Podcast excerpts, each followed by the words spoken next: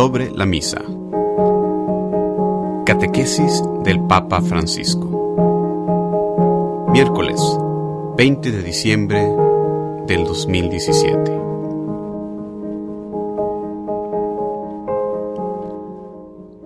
Queridos hermanos y hermanas, buenos días. Hoy quisiera entrar en el vivo de la celebración eucarística. La misa está formada de dos partes, que son la liturgia de la palabra y la liturgia eucarística, tan estrechamente unidas entre ellas que forman un único acto de culto. Introducida por algunos ritos preparatorios y concluida por otros, la celebración es por tanto un único cuerpo y no se puede separar. Pero para una mejor comprensión, trataré de explicar sus diferentes momentos, cada uno de los cuales es capaz de tocar e implicar una dimensión de nuestra unidad. Es necesario conocer estos santos signos para vivir plenamente la misa y saborear toda su belleza. Cuando el pueblo está reunido, la celebración se abre con los ritos introductorios, incluidas la entrada de los celebrantes o del celebrante, el saludo, el Señor esté con ustedes, la paz esté con ustedes. El acto penitencial, yo confieso, donde nosotros pedimos perdón por nuestros pecados. El Kyrie eleison, el himno del Gloria y la oración colecta. Se llama oración colecta no porque allí se hace la colecta de las ofrendas, es la colecta de las intenciones de oración de todos los pueblos, y esa colecta de las intenciones de los pueblos sube al cielo como oración. Su fin de estos ritos introductorios es hacer que los fieles reunidos en la unidad construyan la comunión y se dispongan debidamente a escuchar la palabra de Dios y a celebrar dignamente la Eucaristía. No es una buena costumbre mirar el reloj y decir, voy bien de hora, llego después del sermón y con esto cumplo el precepto. La misa empieza con la señal de la cruz, con estos ritos introductorios, porque allí empezamos a adorar a Dios como comunidad. Y por esto es importante prever no llegar tarde, más bien antes, para preparar el corazón a este rito, a esta celebración de la comunidad. Mientras normalmente tiene lugar el canto de ingreso, el sacerdote con los otros ministros llegan en procesión al presbiterio, y aquí saluda el altar con una reverencia, y en signo de veneración lo besa, y cuando hay incienso lo inciensa. ¿Por qué? Porque el altar es Cristo, es figura de Cristo. Cuando nosotros miramos al altar, miramos donde está Cristo. El altar es Cristo.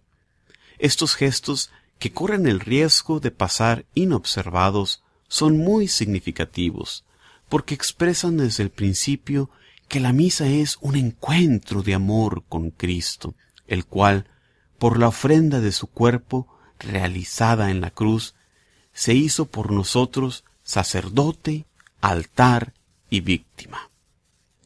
El altar, de hecho, en cuanto signo de Cristo, es el centro de la acción de gracias que se consuma en la Eucaristía. Y toda la comunidad en torno al altar, que es Cristo, no por mirarse la cara, sino para mirar a Cristo, porque Cristo es el centro de la comunidad, no está lejos de ella. Después está el signo de la cruz. El sacerdote que preside lo hace sobre sí y hacen lo mismo todos los miembros de la asamblea, conscientes de que el acto litúrgico se realiza en el nombre del Padre y del Hijo y del Espíritu Santo. Y aquí paso a otro tema pequeñísimo.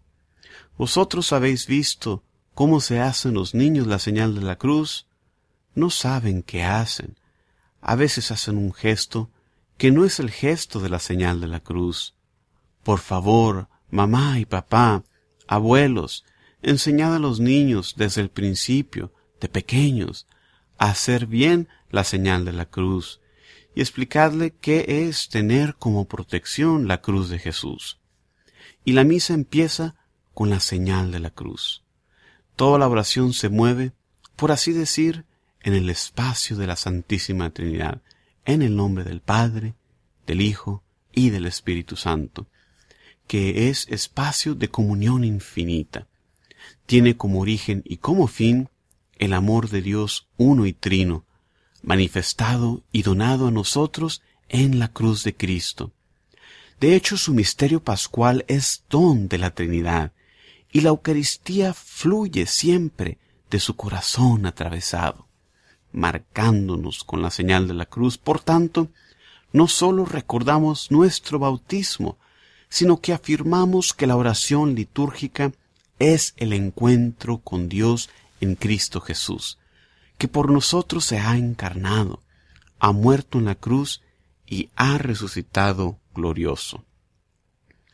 El sacerdote, por tanto, dirige un saludo litúrgico con la expresión El Señor esté con vosotros, u otra parecida, hay varias, y la asamblea responde y con tu espíritu.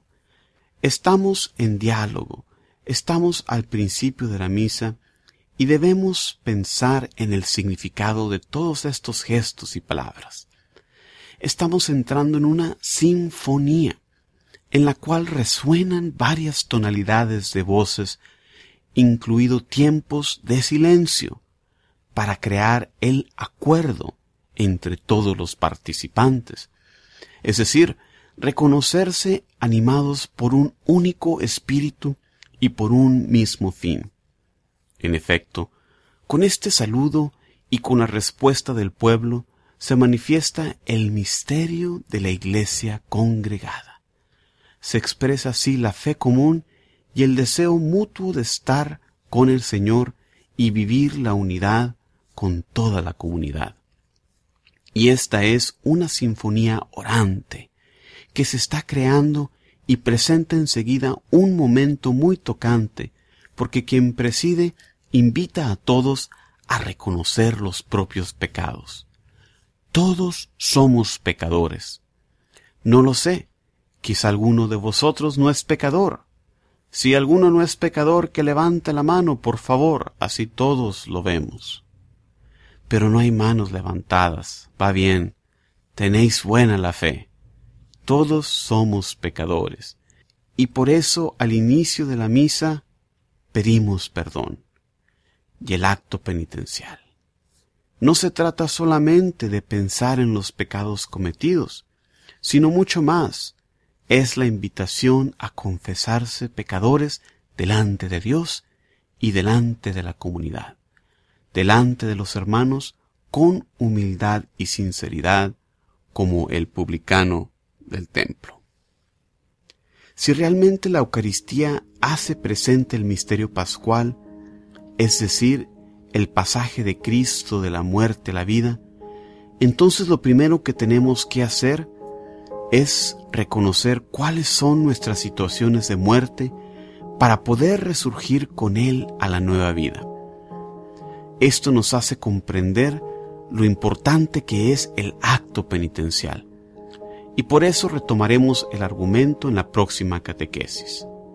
Vamos paso a paso en la explicación de la misa, pero les pido, enseñen bien a los niños a hacer la señal de la cruz, por favor.